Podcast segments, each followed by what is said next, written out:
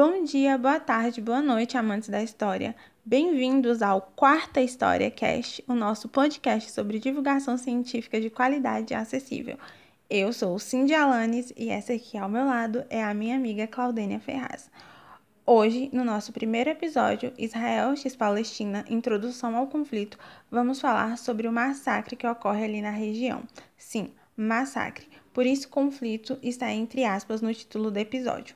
Bem, abordaremos então o massacre do povo palestino, a desigualdade de poder entre Israel e Palestina, falaremos do Estado colonizador de Israel e da resistência palestina, dos ataques recentes de Israel à faixa de Gaza e sobre a questão dos dois Estados.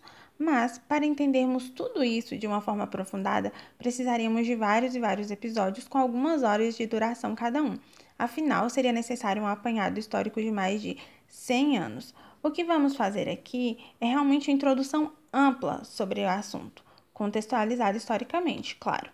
Mas, caso vocês queiram conhecer mais sobre o assunto, se aprofundar, ao final do episódio vamos deixar as referências que usamos para estruturar o nosso episódio, assim vocês podem se aprofundar na questão.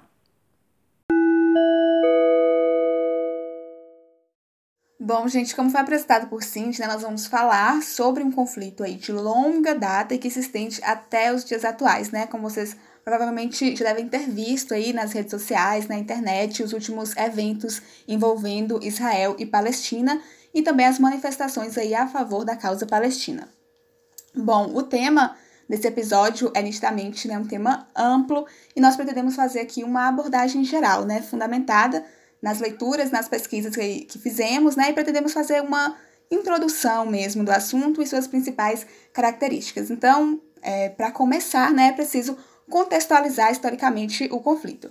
E aqui a gente é, retorna né, ao contexto da Primeira Guerra Mundial.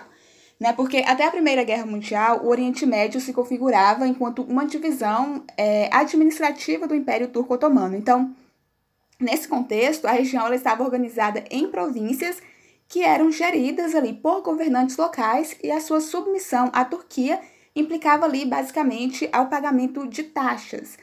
No entanto, né, com a eclosão ali da Primeira Guerra Mundial, esse cenário ele vai passar ali por amplas transformações, né? E aqui entra em cena com mais veemência os interesses e as ambições ali das potências imperialistas europeias, né? E a Inglaterra, principalmente, né, ela vai fomentar ali, junto aos povos árabes, a adoção de um posicionamento por parte destes, né, contrário ali à dominação turco-otomana, incentivando um nacionalismo árabe e prometendo ali aos líderes árabes medidas favoráveis caso eles a apoiassem no conflito contra o Império Otomano, garantindo, nesse caso, a promoção de medidas que viabilizariam ali a implantação de uma nação é, árabe autônoma, né?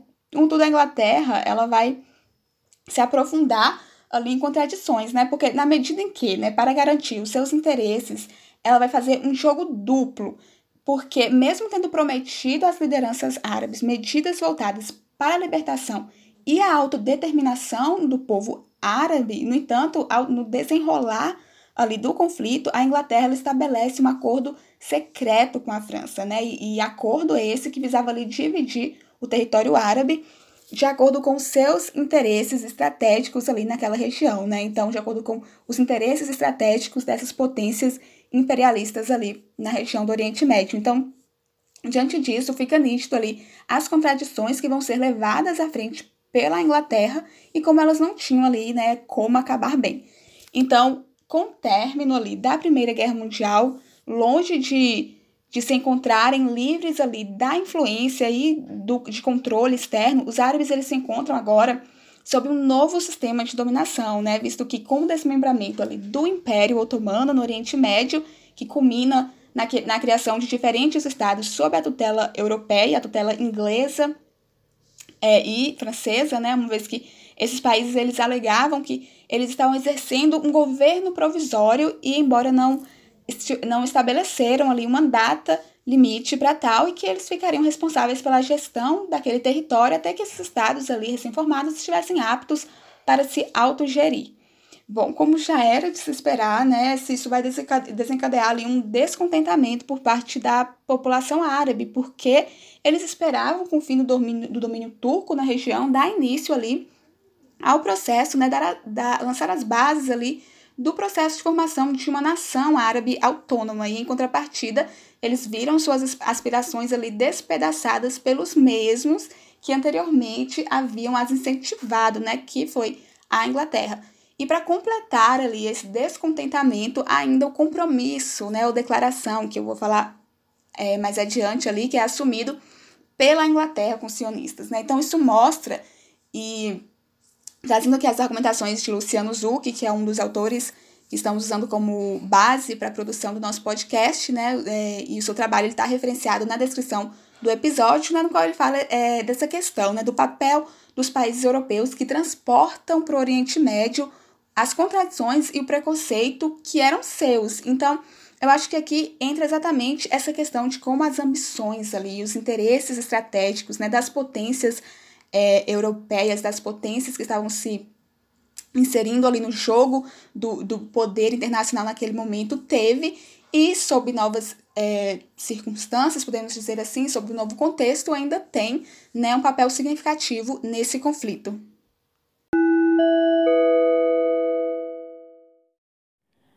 Uma outra questão muito importante que a gente precisa entender é, quando estamos tratando sobre a Palestina e o Estado de Israel é a questão do sionismo. É, ser judeu não significa ser automaticamente sionista. Logo, ser anti-sionista não é o mesmo que ser antissemita. Noam Chomsky e Judith Butler são exemplos de pensadores contemporâneos que são judeus e abertamente antisionistas. Mas o que seria o antisionismo?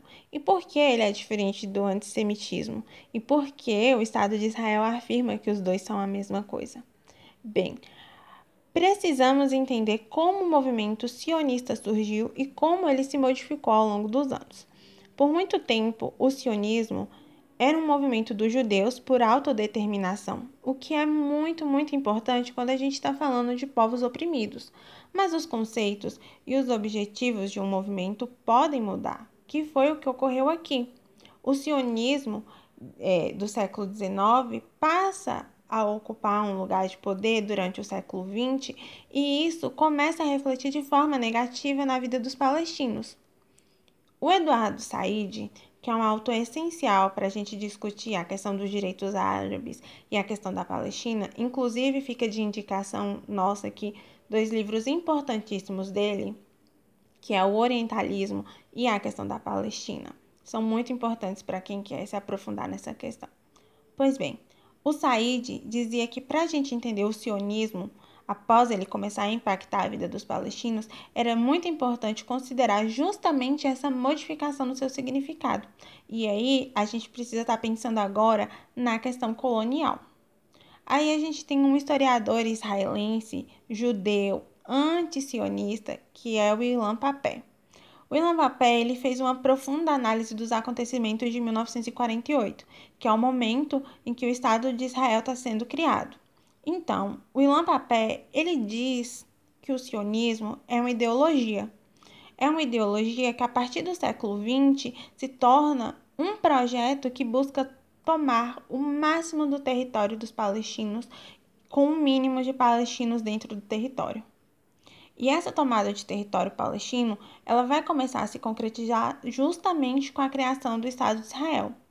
E aqui a gente precisa destacar que o Estado de Israel não é simplesmente um Estado judeu, mas sim um Estado sionista.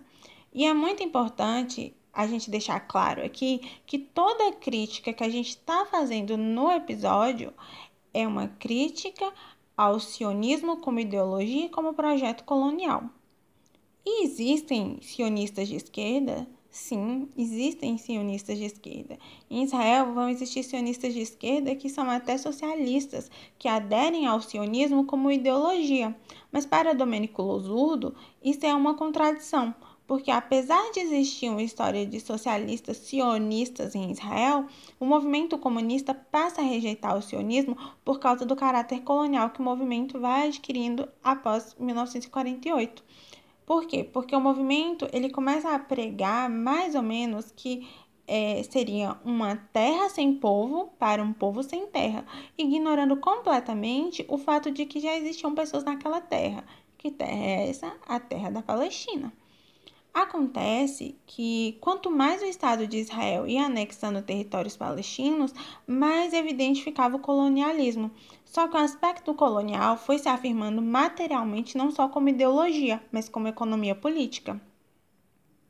Israel tem um discurso muito inteligente que, que é, é, o Estado usa para combater, combater o antisionismo, que é chamá-lo de antissemitismo. Para o Ilan Papé, isso é um absurdo, porque dizer que o discurso, é, porque dizer que o antisionismo e o antissemitismo são a mesma coisa, fazem parte de uma narrativa muito bem estruturada por Israel e Estados Unidos para dizer que a questão da Palestina é muito difícil de compreender ao invés de ser uma história de colonialismo e expropriação.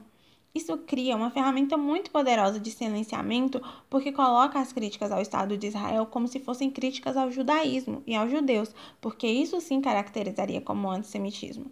Então, a construção desse discurso é inteligente porque, segundo a Sabrina Fernandes, a criadora do canal Tese 11, Israel separa a questão de Estado com questão de nação. Formalmente, o que isso significa é que Israel é um Estado judeu e você pode ter cidadania israelense, mas sua nacionalidade é judaica. Não existe nacionalidade israelense, só nacionalidade judaica. Isso mistura legalmente o judaísmo com Israel. Daí, em cima disso, é que o argumento conveniente vai ser propagado, porque se você ataca Israel, você está atacando o Estado judeu, por consequência do judaísmo, ou seja, os judeus, e isso no discurso de Israel. Para Chomsky, isso é uma anomalia no Estado moderno, e para Elan Papé, o Estado de Israel achou uma forma excelente de silenciar as críticas.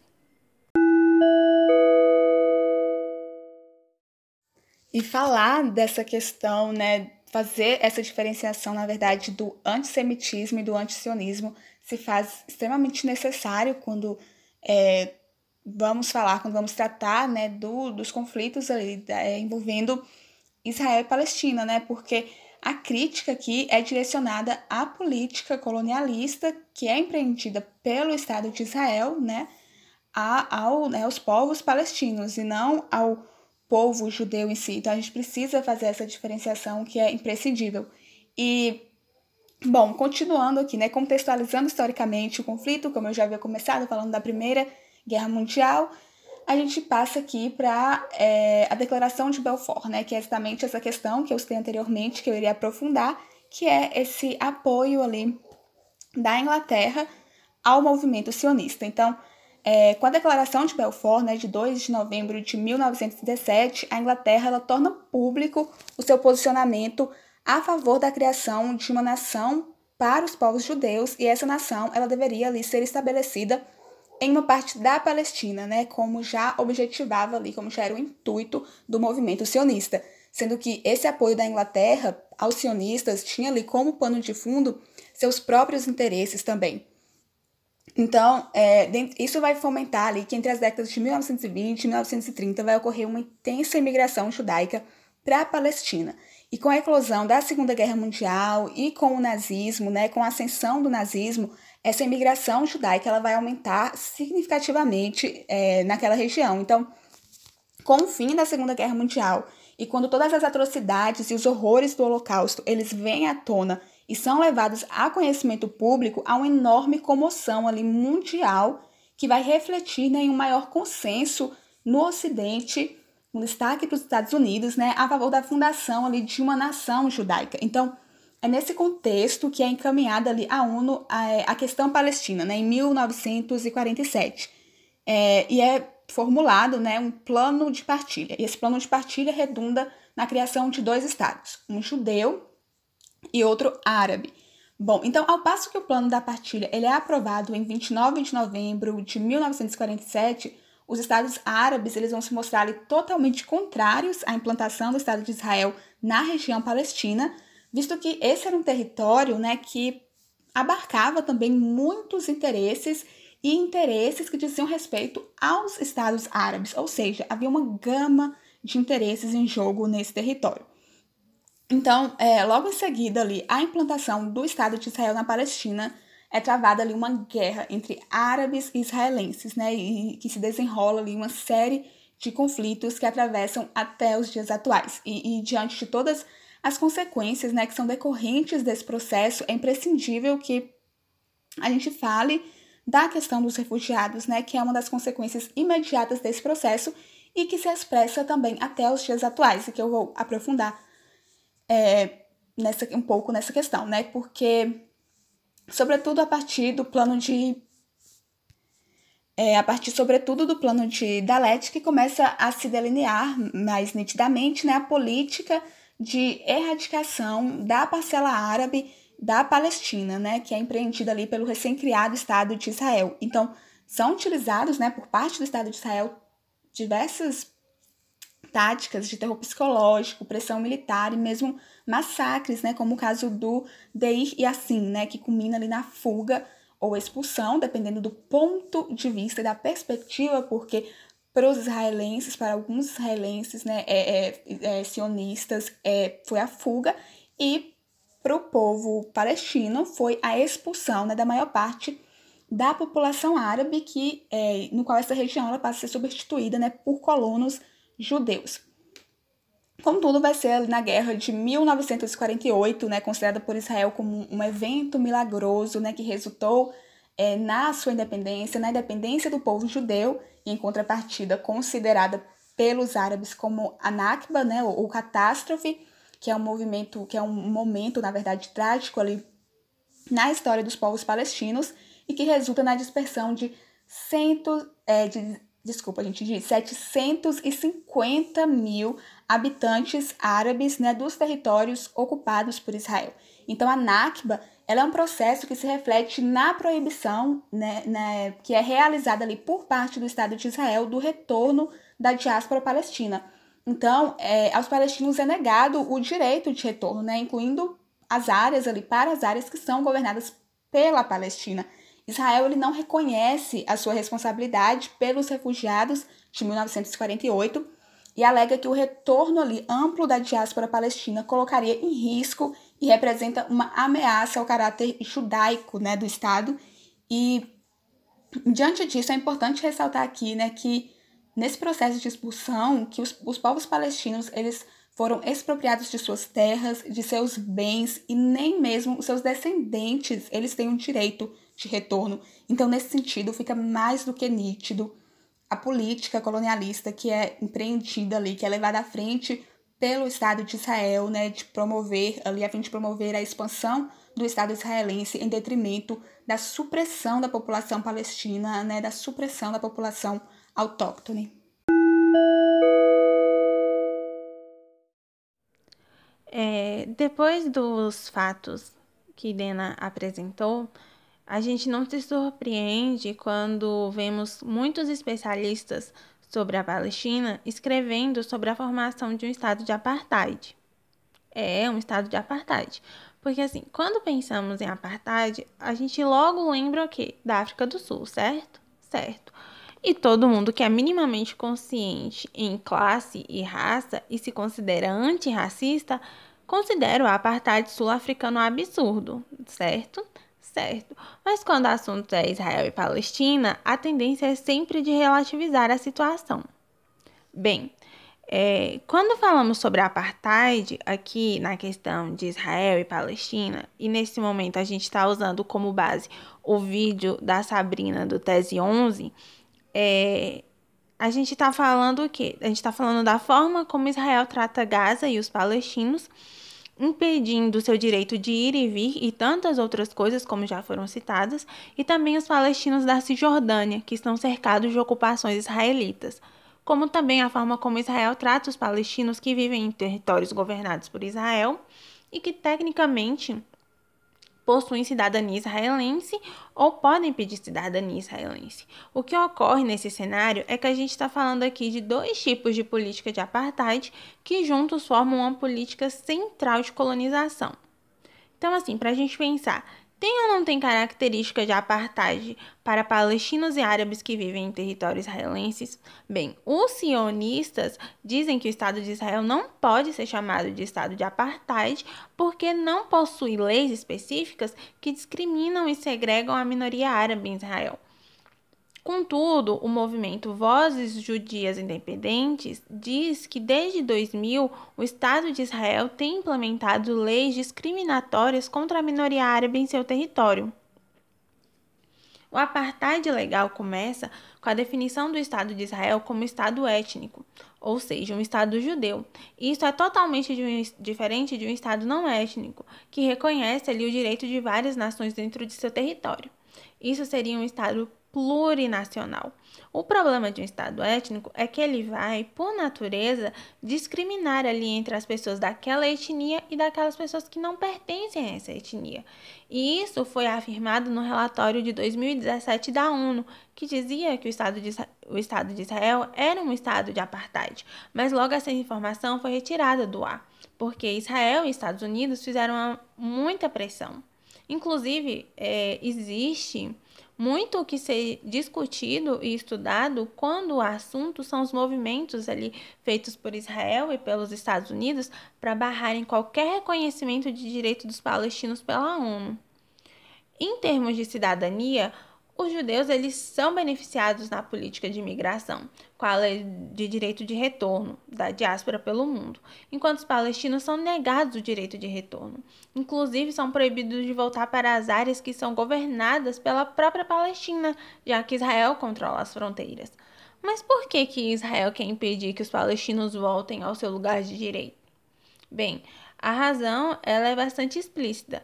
Israel quer que os palestinos sejam minoria na região, mesmo que a Palestina tivesse o seu próprio Estado, dentro do Estado de Israel, eles têm essa preocupação muito óbvia com o crescimento populacional da minoria árabe.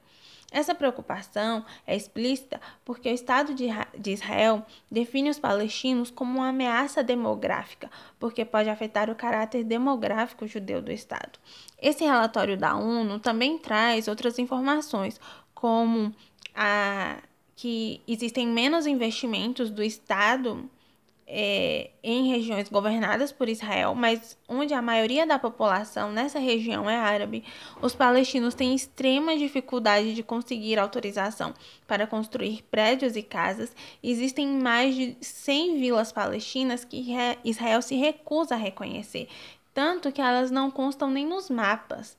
E existem muitas outras coisas que Caso vocês tenham interesse, podem estar se aprofundando na bibliografia que vamos deixar ao final do episódio.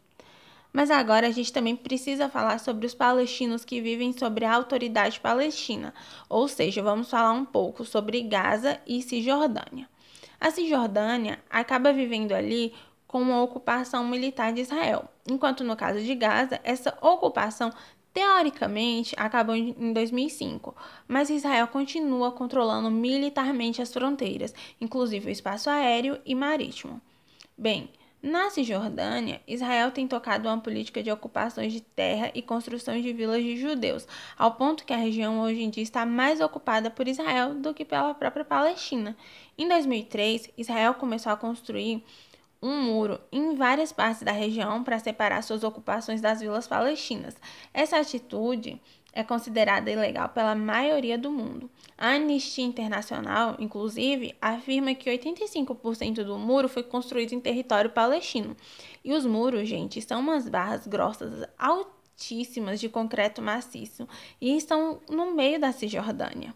E já quando o assunto é Gaza, a situação ela é tão tensa quanto porque a eletricidade e a água são controladas por Israel. Inclusive, essa questão da água é muito séria nessa região. Tem um relatório enorme da Anistia Internacional só sobre essa questão. E também é muito importante a gente pensar as fronteiras e o litoral, porque é uma questão central. Porque com o controle que Israel tem das fronteiras e do litoral, ela transformou Gaza numa área de acesso restrito. Então, assim, imagina você não poder sair do seu próprio país sem autorização de outro estado que não é o seu. Também não poder pescar livremente no mar do seu país, porque ele é controlado por outro estado. E que se você for pescar, você pode acabar sendo preso. Bem, essa é a situação dos palestinos ali na faixa de Gaza e na Cisjordânia. É muita coisa, não é? É muita coisa. Mas ainda tem muito mais. Mas nós não vamos conseguir falar de tudo nesse episódio. Mas o importante é que, para você que está nos ouvindo, consiga perceber, com as informações que nós estamos trazendo aqui, que se trata sim de uma ocupação militar colonialista. Não são dois países que entraram em guerra por um pedaço de terra. Não, é realmente um estado de apartheid porque existe discriminação e segregação na política de Israel.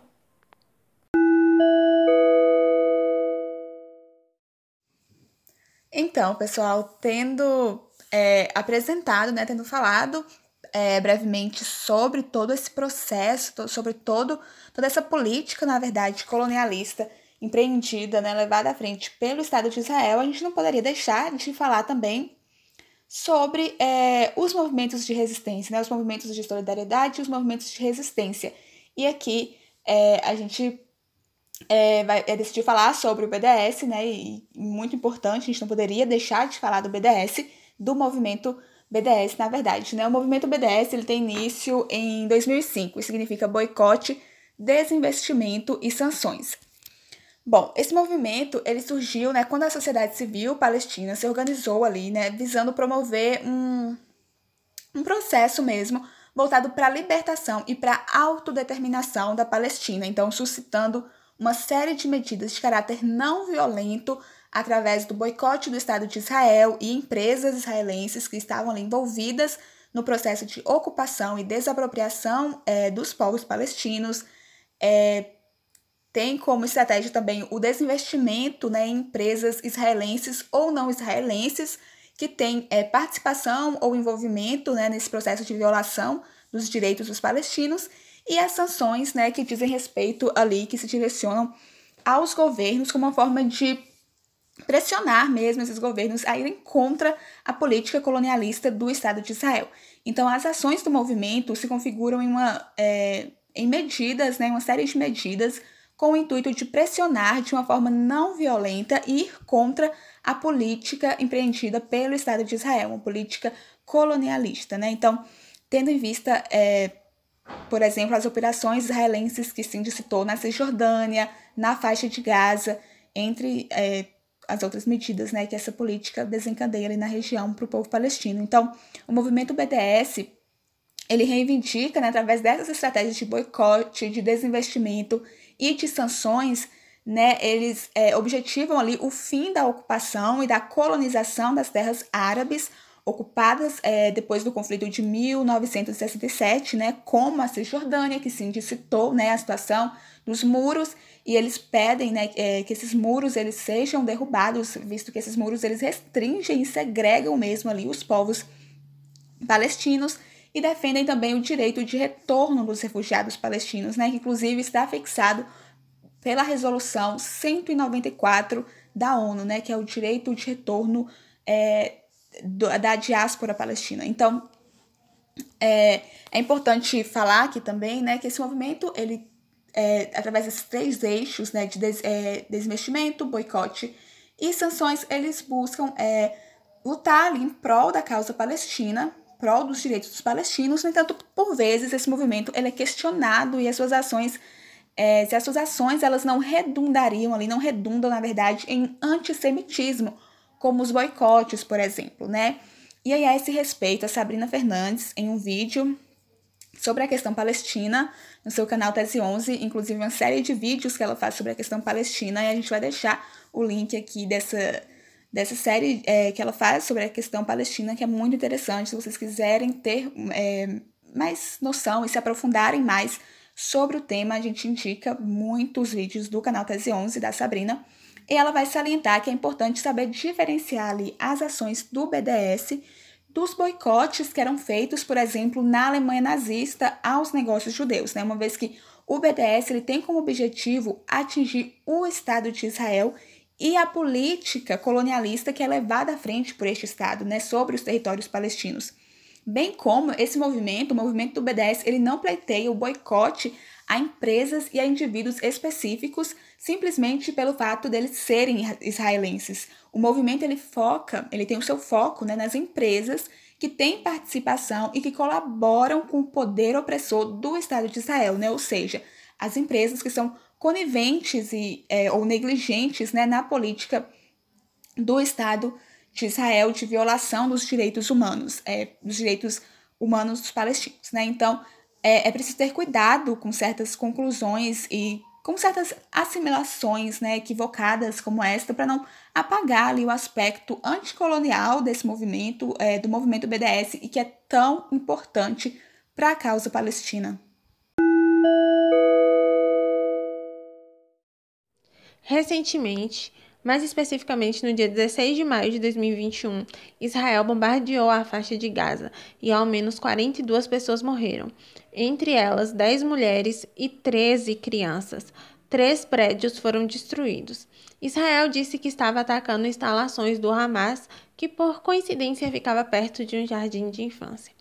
O secretário-geral da ONU advertiu Israel e a Palestina, falando que os ataques indiscriminados contra civis violam as leis internacionais. Esses ataques geraram muita comoção nas redes sociais. Vários vídeos foram postados em prol da Palestina. A hashtag é, Palestina Livre ficou em alta nos trend topics do Twitter. Inclusive, foi após esses ataques recentes que nos inspiramos para trazer esse podcast. Contudo, quase 20 dias depois, e já não vemos mais noticiarem as repercussões desses ataques a Gaza. E esses ataques, eles foram noticiados como conflitos, como guerras entre iguais, quando bem sabemos que o poder militar israelense é indiscutivelmente maior que o dos palestinos e que, na verdade, o que ocorre naquela região do Oriente Médio é um massacre étnico promovido por Israel contra os palestinos e com o um aval dos Estados Unidos.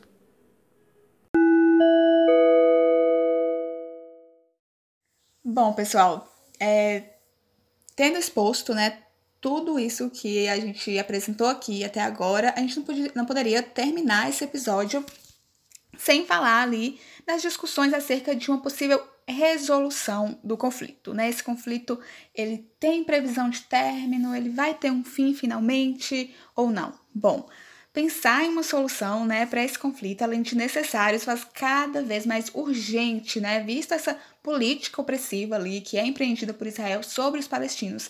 No entanto, essa é uma questão que envolve muitos conflitos, muitas discussões e acirrados debates, né?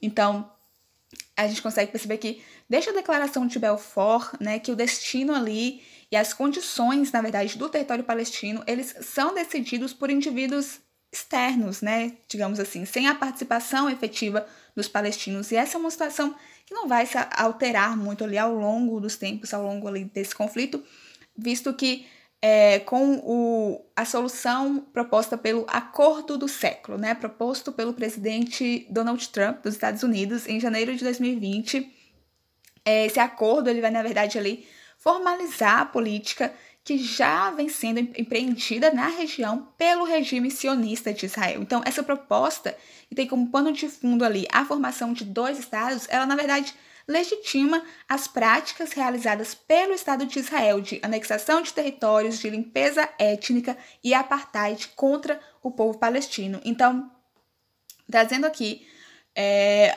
uma publicação do Instituto Brasil Palestina né, o, esse segundo a publicação do Instituto Brasil Palestina, é esse o plano desse acordo aprovava ali, dentre outras medidas, a imposição de Jerusalém como capital indivisível de Israel. Esse plano também desconsidera por completo a resolução 194 da ONU, que eu já citei, que é aquela resolução que assegura o direito né, de retorno dos refugiados palestinos, bem como esse plano também, é, de acordo com esse plano, na verdade, Israel continua ali com a sua política de expansão militar sobre os territórios palestinos. Enquanto isso, o Estado palestino não poderá ter exército e, e nem mesmo armamento, né, mesmo que seja ali para a sua própria defesa, né? E também são reconhecidos é, os territórios anexados por Israel na Cisjordânia, é, dentre uma série de determinações que é, nos permite vislumbrar mesmo que essa proposta de criação de dois estados, na verdade, tem por trás ali uma imposição vem como uma imposição ao povo palestino, né, da soberania do Estado de Israel e assegura, né, assegurando ao regime sionista a continuidade de suas práticas que violam em diversos sentidos os direitos humanos na região palestina, né? E eu acho que aqui a gente pode voltar, né, a aludir ali ao canal Tese 11, é, ao vídeo no qual a Sabrina ela vai questionar exatamente essas propostas, né, de solução de um ou dois estados, visto que com a expansão territorial israelense e todas as medidas né, dessa política colonialista do Estado de Israel de exclusão e de opressão da população palestina, né, as dimensões, né, o conflito ele assumiu proporções em que a solução de um ou dois estados ela não é mais, ela não se adequa mais à situação é, atual do conflito, né? Então Sabrina ela vai defender e a gente concorda com essa posição dela, que é preciso estabelecer um Estado que respeite a existência de ambos os povos naquela região. E esse Estado, por sua vez, ele deve ser secular e plurinacional, ou seja, um Estado que respeite ali o direito de existência de ambas as comunidades que se encontram naquele território e que todos recebam ali o mesmo tratamento e que tenham é, os seus direitos básicos garantidos, como o direito de retorno da diáspora palestina, né, e uma resolução que leve em conta ali, uma resolução que suplante as barreiras e as separações ali provenientes né, da discriminação étnica e religiosa. No entanto, é, essa não é uma solução simples, né, e muito menos fácil de ser colocada em prática, uma vez que envolve um rol de interesses que permeiam a região e visto também a resistência por parte do Estado de Israel em aceitar ali as premissas básicas né, que são requeridas pela Palestina, como o direito de retorno dos refugiados palestinos, o fim das operações militares na Cisjordânia e na faixa de Gaza, dentre uma série de ações que são empreendidas, que nós citamos aqui, mesmo que brevemente, mas nós abordamos aqui, né, que são uma das principais medidas que é, levadas à frente por essa política colonialista do Estado é, de Israel e que, como vimos, né, tem como objetivo a expulsão ou o aniquilamento progressivo dos povos palestinos. Bom, gente, então esse foi o primeiro episódio do nosso podcast Quarta História. Espero, a gente espera que vocês tenham gostado, que vocês se interessem é, pelo assunto. A gente vai deixar aqui na descrição do episódio todas as referências que usamos para a construção desse, é, desse episódio.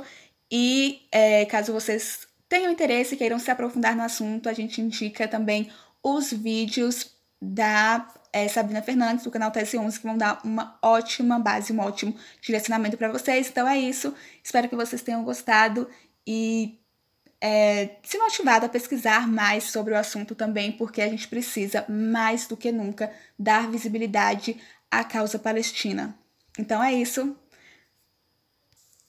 Então é isso, pessoal. Muito obrigada por terem assistido esse episódio até aqui e até o próximo.